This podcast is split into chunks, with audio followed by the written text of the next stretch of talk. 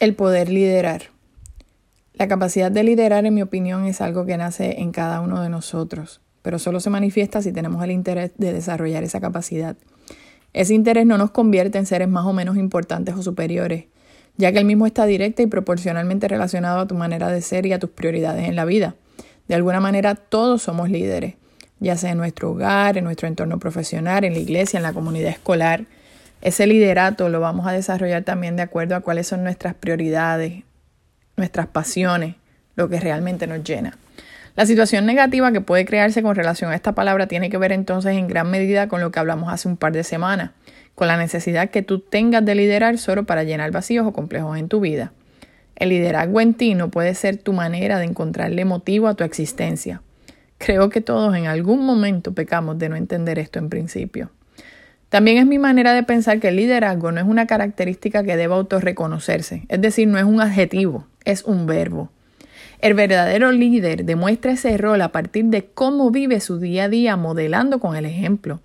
Y si nos dejamos llevar por el sentido cristiano de todo esto, el verdadero líder es un servidor, mas no está para ser servido. Es muy fácil que no podamos reconocer una cosa de la otra, pues hay muchas destrezas implícitas con esas palabras.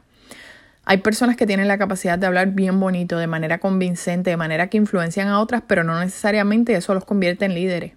En mi experiencia profesional, en todas las áreas que he trabajado, he conocido personas que en su capacidad de supervisión simplemente son jefes, dan órdenes, no son empáticos, no influyen para nada en otras personas, a pesar de que a lo mejor tienen una capacidad extraordinaria de organización, de coordinación.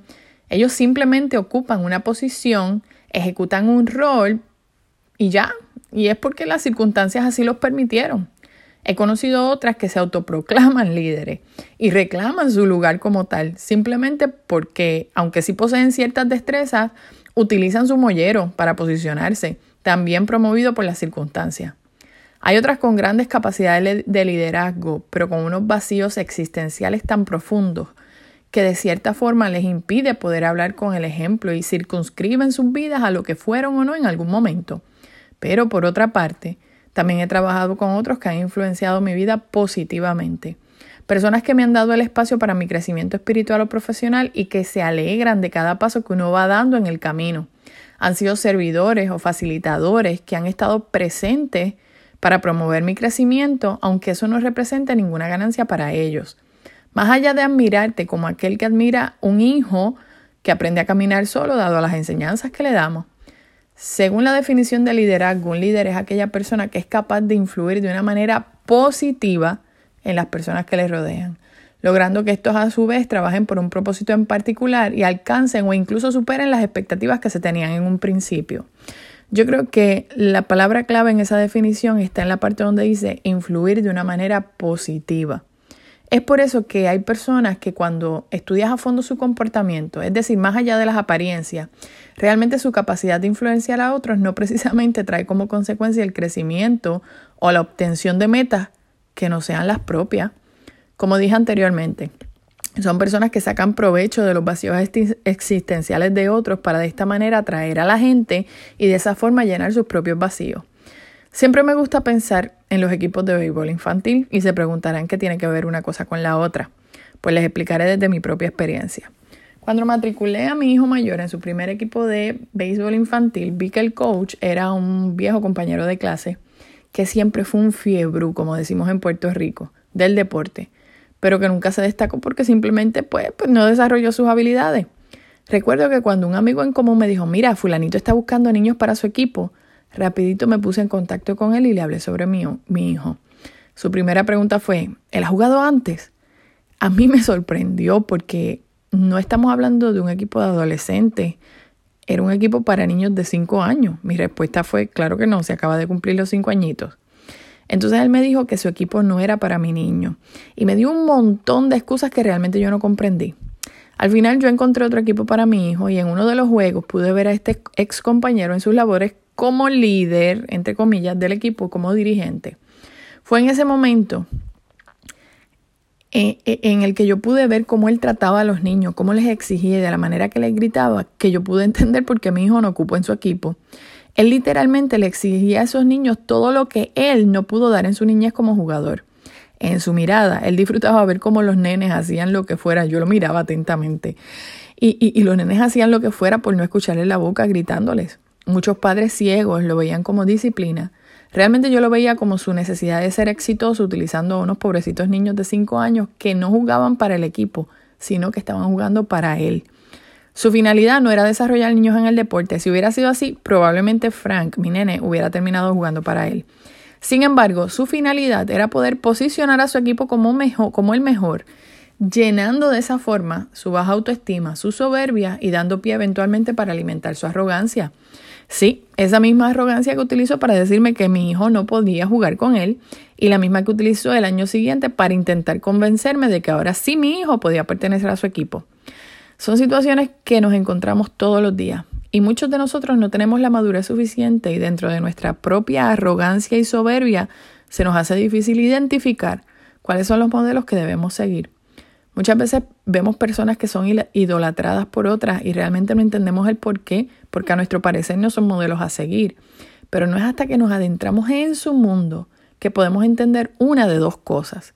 Podemos entender que realmente son líderes que influencian de una manera positiva la vida de otras, promoviendo el crecimiento colectivo e individual de cada integrante, o por el contrario, son como lo que yo llamo burritos con iniciativa, cuya finalidad es rodearse de gente de menores capacidades que ellos, pero con la misma hambre de reconocimiento.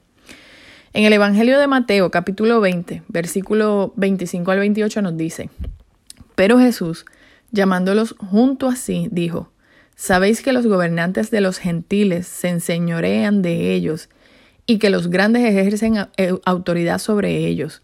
No ha de ser así entre vosotros, sino que el que quiera entre vosotros llegar a ser grande será vuestro servidor, y el que quiera entre vosotros ser el primero será vuestro siervo.